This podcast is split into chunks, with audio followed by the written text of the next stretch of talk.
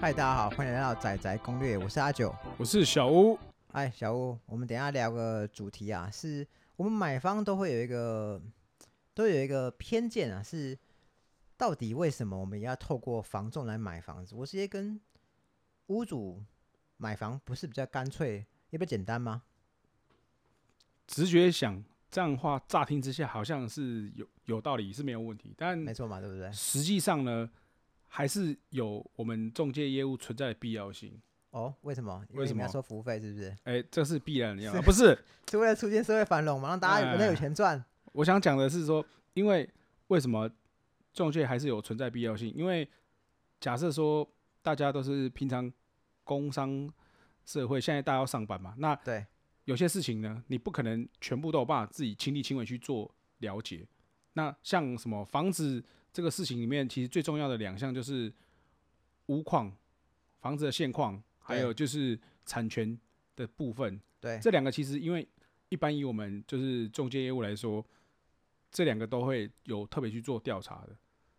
就是比如说产权是否清楚，对，就像他是不是有私人借贷，然后会不会其实已经被抵押了。哦，哎，那另外就是在于说屋况的部分，嗯，像几个重大瑕疵嘛，对凶宅、海沙辐射、氯离子，然后其他就像漏水，然后是不是现况是不是有壁癌那些等等的。这我也可以问屋主啊。呃，没错，你是可以直接问屋主，对但，有些时候有些呃。对他们来说，屋主可能会这样认为哦。有些瑕疵，我觉得好像还好啊，因为为什么？因为你买的是中古屋啊，但嗯可能或许他认为不是很重要的小地方，恰巧就是你在意的地方。哎、嗯那这种情形的话，是不是其实就变成说，等你买了签约之后，钱也付了，才发现说奇怪，当初我怎么都不知道这一点？比方说隔壁死过人，而且是上吊自杀，嗯，我觉得还好啊，对啊，行得正就好了，你过干嘛啊、有什么好在意的？对啊，他会觉得说，哎、可能房子不是是我这间我没事啊，有问题的是隔壁那间啊，奇怪，这个还好吧？嗯，对啊，但是因为像一般如果是以我们中介的角度来说，可能呃不管是透天啊，或是说公寓大楼啊，只要有周遭有发生过非战身故，基本上我们都还是会告知啊，对哎因为这个华人社会其实大家还是会在意这种事情嘛，对对，所以像这个就其实就是中介会去了解的地方，但不见得是说。卖房子当下，屋主本身他都会跟你讲到这么细。对哎，当然我不是说什么要把屋主妖魔化，对什，么的，但只是说我们存在的必要性就是能够尽量摒除掉那些可能人为因素对带来的一些负面影响。嗯，对，那这些就值服务费五十趴、六十趴吗？呃，五趴或六趴吗？这些就值这些钱吗？光一个产调凭什么跟我一千万房子收我五十万、六十万？应该这么讲啊，因为呃，因为我们现在就是单纯就买方买房子的人来讲好对了，就是他付那可能一趴两趴的对那个一趴两服务费，其实你看，我们不仅是说我们要帮他带你去看房子，有时候可能你还要三看四看，对找家长，然后找那个风水老师来看，对嗯对，我们也是有付出时间跟体力嘛。那还有再来就是说，我们有去帮你做那些事前的周边的了解，对然后同时，然后再帮你去跟屋主沟通价钱。对对，其实变成说，我们不只是说单单这只是用那些好像认为说可以很容易就了解到的讯息，然后就是要对跟你收收取那个费用这样子。哎、那我想到一件事情是，假设我今天看房子，我都习惯三看四看。如果我今天是跟屋主直接买，他看到我带我爸妈、我阿公阿妈，我跟我老婆来看那么多次，他就知道哦，我很喜欢。那价格可能就没那么好谈了嘛，对不对？哎、这个是有可能的，因为对以我以往的有碰到实际的经验，就是可能对是有有些客户后来私底下有在聊说，他们之前类似像这种找屋主直接谈的经验，确实是这样啊。因为大部分的屋主发现说，哎、哦，你自己找他看，然后又看了这么多次，他基本上心里大概就认定说啊，潘娜来啊，潘娜来啊，哎、应该不能这么讲，我应该盘是子要敲喽。应应该会是觉得说，好啦，基本上你应该是有喜欢我，大概可能可以抓到你这个想要的心态，那我价钱对就好啦，那就可能比较没什么空间啦、嗯，就很有可能会发生这种事情，对因为他就认定说你是喜欢的，不然你不会来看这么多次嘛。对哎，那那这样的话是不是很有可能价钱上面确实比较没有这么好谈下来啊？对，不过以以我们买方的立场，我们确实会以为，好，我直接找屋主谈价格可能会比较优惠，但现实上来说，呃，打我打个例子好了，是呃，我们之前公司有个同事，他后来调去台中，然后他是其他部门的同事，然后他的房子那个社区其实我们还算蛮喜欢的，好，那呃，他台北的房子后来是收租啊，就是他拿来收租金，被动收入嘛，对，被动收入大家都要啊，对对，然后哎，我们就有透过呃公司的其他同事去呃问他说，哎，他有没有考虑要卖这件事情？但其实我后来同时我们也在思考是，我们直接找屋主谈，其实价格并不会比较好谈，是有可能这个价格是一翻两瞪眼。假设他今天他说哦，对啊，我要卖啊，我卖你一千五，你你只能说要或不要嘛，你要杀你你也不好杀，因为说实在话，没有一个中间人在旁边润滑，其实很难说服他把价格降下来嘛，他凭什么要少赚，对不对？没错，这样讲没错。嗯，那这样另外一个一一例子是，我有某个朋友，他当时之前来来台北找房子，他他本来是先租啦，然后后来他想要看房，那他的做法也蛮厉害的，他就逐一去他有兴趣的社区，好，他就问管理员说，哎、哎、就是你呃大哥啊，你们这边有没有房子要卖？好，那那他就请大哥帮他找屋主，好，他就上去看了一轮，他跟屋主谈价的经验就是这样，屋主讲定一个价格，直接跟他说，我就是这个价，好，你要买你跟我讲，好，我们去找代书签约。你不买，哦，那那就没办法，因为我就是要卖这个价，嗯，对啊，所以看起来跟屋主谈价好像没什么空间，呃，所以这个就是说，你看啊，因为有时候碰到很多人自己去找屋主谈，其实他们感觉就是过程大概就是一翻两瞪眼，对，很就快，比较没有说什么中间还有可能有一些防重演戏，曲折或什么之类的，哎、就对好像很直直来直往，哎、这个价钱可不可以啊？不可以啊，不好意思，那那就那就没了。这对样，所以我觉得这也是因为以我们中介来说，因为我们每天都在接触到这些东西，对我们一定是比一般的民众更了解。那我们了解区域行情，然后了解周边的状况，所以我们比较能够跟屋主好好的去沟通价钱的这一块。对这也是为什么我自己认为说，我们还是会有我们的一个优势存在。就一相较于一般，呃，不是这从事这个行业的民众来说，我们在跟屋主沟通上价钱来说，应该是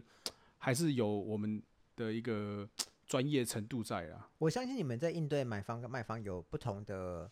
呃话话术嘛，是比方说你们学到一套是该怎么样让买方拉稍微拉高一点他的预算，贴近屋主嘛。那你也学到一套是该怎么样把屋主的价格稍微往下压低一点，来来促成成交嘛，对不对？呃，可以这么说是。以相对谈价技巧来说，对就以谈价技，我我们今天讲谈价技巧来说，我们业务本身一定不管怎么说，一定是比呃非这个行业的人来说，一定还是相对比较厉害的。对，一一一般来说，确实我，我可能假设我今天不是专业的投资客，我可能一生就买可能三四间、一两间房，但对房东来说，你们可能这一年就经手了十好几十间房子，对，对不对？所以当然在这方面，因为我们每天都在接触嘛，所以在这方面我们一定是有我们的心得跟一些方法存在嘛。对对，这所以这也是为什么我们说认为还是透过我们去跟屋主沟通价钱会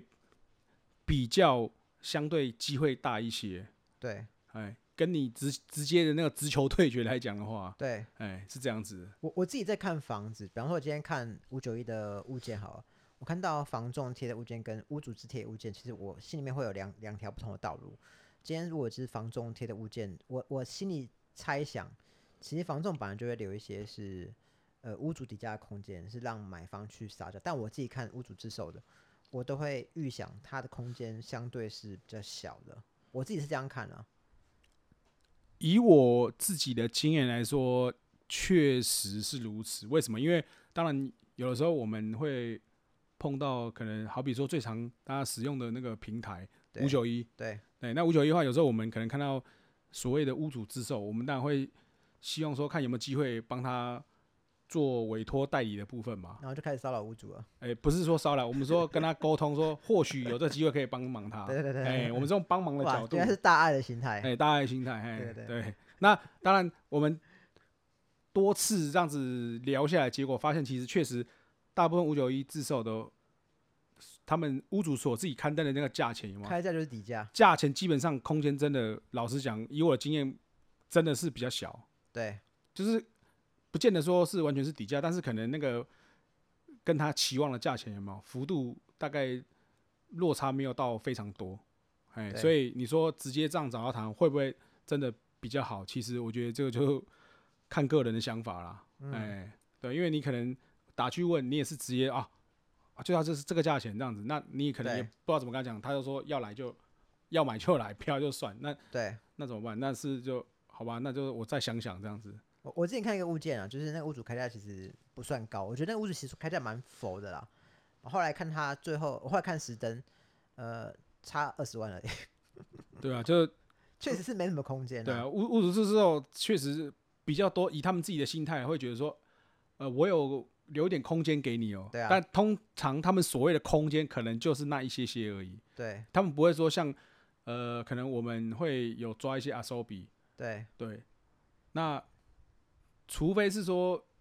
有一些物件呐、啊，就是以以我们来讲话，可能他会请我们帮忙处理的话，他的阿手比会比较小，但是对这个也是因人而异，这 case by case。对哎，但是大部分如果是五九一，我看到屋主自售，确实他那个价钱是会相对比较没什么空间，比较硬一点的。嗯，对啊，我我们之前看到一个物件啊了，然后那个物件是地主户他自己自售，哦，然后但因为他那个竟然还在卖，我们就跑去找代销，然后代销，呃，我们去我们就有跟他说，哎、我其实我没有看到，就是有屋主他在单刊刊登自售，对然后那个代销直接讲，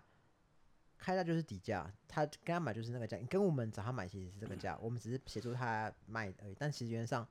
他一毛都不给杀，对，对啊，其实确实是以卖方自售来说，好像空间确实就是比较小。对啊，对啊，这个部分确实是以之前的经验来看的话，确实是如此的。嗯，不过我觉得以房仲业务来说，好，其实确实有有帮呃买方一些忙。比方说，我之前有看到一个物件，然后呃那个物件是某加盟店卖的，然后那个物件那个物件倒是蛮蛮坦诚的，他直接跟我讲说，其实呃屋主其实是前前后后拿那个房屋去抵押贷款蛮多次的。对对，然后他陆续他贷款很早年就缴清了，但后来他儿子就是陆续拿房子贷了三五百万出来，对，然后我我那时候就在想，如果这这个物件是屋主自售，那一般买方去买，如果哎开价合意，可能就买，但有可能就会没注意到，其实原来哎原来还有其他他他项权利的嘛，就是他还有另外贷款嘛，这件事有可能是我们买方容易忽略的地方。毕竟我们不像房仲一样会去另外申请二类成本嘛，对不对？对啊，因为像这种资资讯的话，如果你不是说每天在接触这样子的东西的话，你不见得会特别注意到说要去调那个来看一下，看有没对有没有什么产权上就被，比如说被人家抵押设定之类的问题啊。就除对了正常贷款以外，会不会还有其他的，比如说私人设定啊，或是要再跟什么人家借钱，然后又被贷被做一些什么限制登记之类等等，这个而可且能还有限制登记，对不对？对啊，这这个部分其实如果有时候你没有特别注意到的话，很容易就忽略掉啊。那什么是限制登记啊？因为这可以是也是可以聊聊的。呃，这个部分的话，其实就是说穿了，就是比如说，呃，我们讲一些现在偶偶尔会碰碰到的例子啊，对就比如说像可能呃家人好了，家人的对情形，比如说家长买给小孩子好了，对对，然后可能当然他们也怕说小孩子会不会自己拿房子只有拿到之后就乱卖或干嘛，所以对就是会有做一个限制登记，就等于说你要卖这个房子之前是要经过，比如说妈妈出钱好了，对然后限制登记的那个请求权人是妈妈好了，对那就等于说你要卖这个房子之前，你需要有妈妈的授权同意对才可以做出手，对对，又或者是说像有些时候可能我们会看到是夫妻的，对对，就是可能是登记名义人可能是夫先生或太太，然后另外对一半就是会做那个限制登记人这样子，对这是比较正常情况下。那如果是说另外一种情形的话，基本上可能就是有做私人的登记、私人的借贷的关系啊，比对如说我跟你借多少钱，那我用房子，然后抵押给你，那就是做限制登记，就变成说你到时候避免说会不会他到时候有什么问题的话，对诶房子卖掉，然后钱又不还给我干嘛的？哦，对。啊，所以换言之，这种情况是，如果我今天没有做调查的话，是有可能我今天买房是不会知道的嘛，比较容易易会被忽略掉了。对对，一般人只是知道说，哎，产权清不清楚干嘛的，但是你如果说没有特别去留意的话，是确实会很容易就被忽略。那不过因为这一集我们要讲的是屋主自售嘛，那如果今天，呃，如果今天我们买方是看到屋主自售的物件也很喜欢，价格也觉得哎、诶有机会，我管它到底空间大不大，反正即便开价我直接买，我也负担得起。那你有没有什么建议是要建议买方是要多做功课的地方？呃、还是你会建议就是不要直接找他买，还是你录个业务，然后 业务看如果能这样，当然是最好了哈。那麻烦大家啊，不是啊，我是说，对假设好了，你今天就是说，哇，我真的赌蓝中介赌蓝到死啊，对对我对，就是一定要找屋主买。哎，对如果是这样的话，那没关系。那当然，现在实价登录这么透明的，那基本上大家都很聪明，会做功课嘛。你社区的实价登录，大概近期近半年的大概比较看看，对然后还有连同周边的几对个社区一起同类型的物件做个参考。基本上，我相信聪明如你们，你们应该就会心中有一把尺，知道要该怎么出价了。哦，哎、那除了出价以外呢？我今天说的是，呃，出价以外的事情。比方说我，我可以做什么东西来保障我的权利？比方说，我今天买房，我要怎么样确保我？比方说这，我要知道，哎、我要去哪里申请二类成本，又或者是我有哪些东西是我可以准备的？哎、如果是说，呃，像那个产权资料的话，好了，对，其实那个是你到，因为像像一般我们就是营业用的话，好了，对，就是会到中华电信对，申请那个吊冠帽的账号啦。嗯，对，那那这个因为这个太 detail，这怕有时有些可能听众朋友不见得会很清楚，或者说有兴趣，就是说有一个专门的那个管道可以去调那个所谓的电传资料，或者是对说调所谓的二类成本。对，哎，然后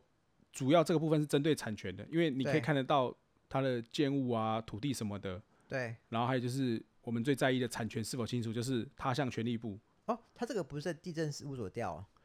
呃，地震事务所可以调，但因为对我们调的是另外一种，呃，就是比较方便的方式，对可以调到那个建物跟土地的资料。对，哎，那那个是透过中华电信的管道。哦，所以哎一般人可能没办法调。就是你还要去另外也可以，但是你要另外去申请账号，那个比较麻烦。哦，哎、就你如果不是特别有需求的话，一般人是不会去申请那个账号的。嗯，所以看起来找陌生屋主买还是暗藏风险嘛？应该是说会比较麻烦，因为你你要做那些事情，你可能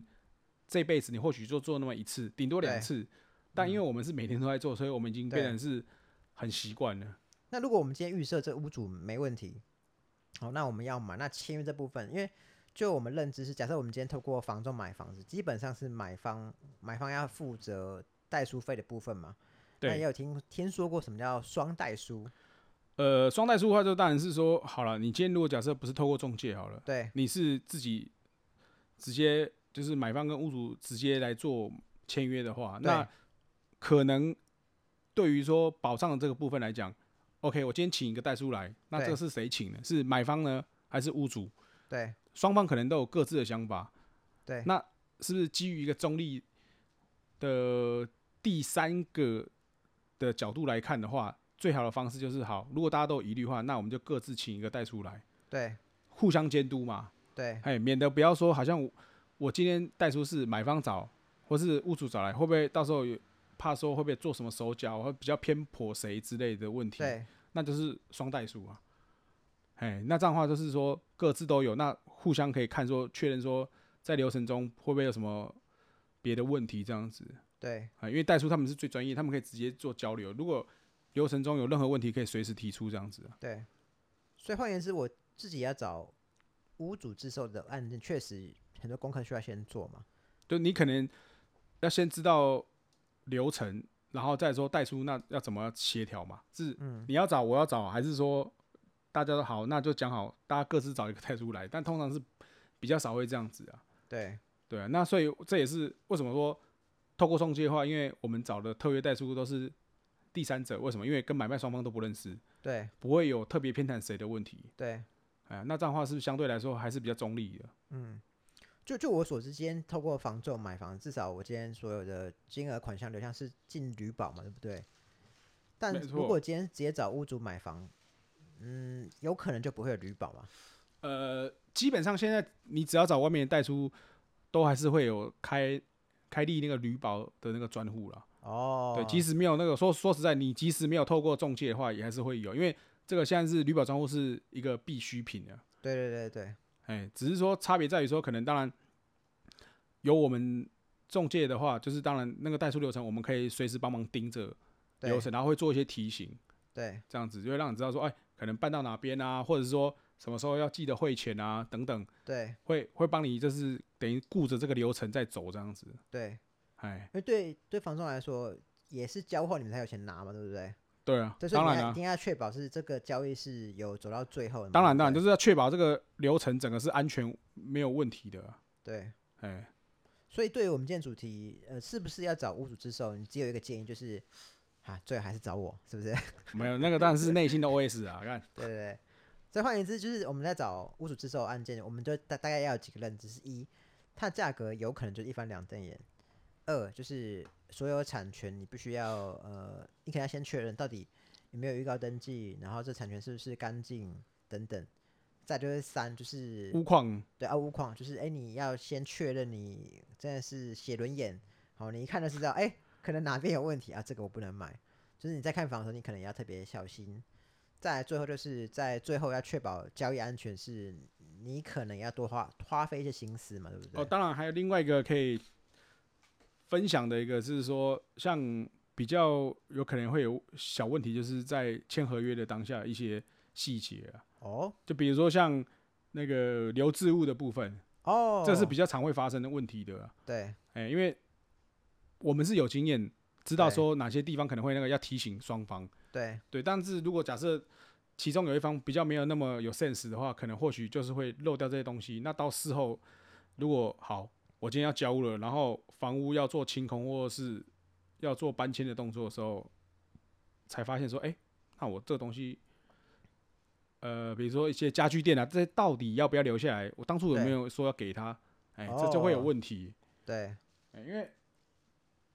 通常我们都会在合约里面会有写到备注，就是留置物，对、哎、什么东西会留啊，然后确认好清楚到底对之后的那个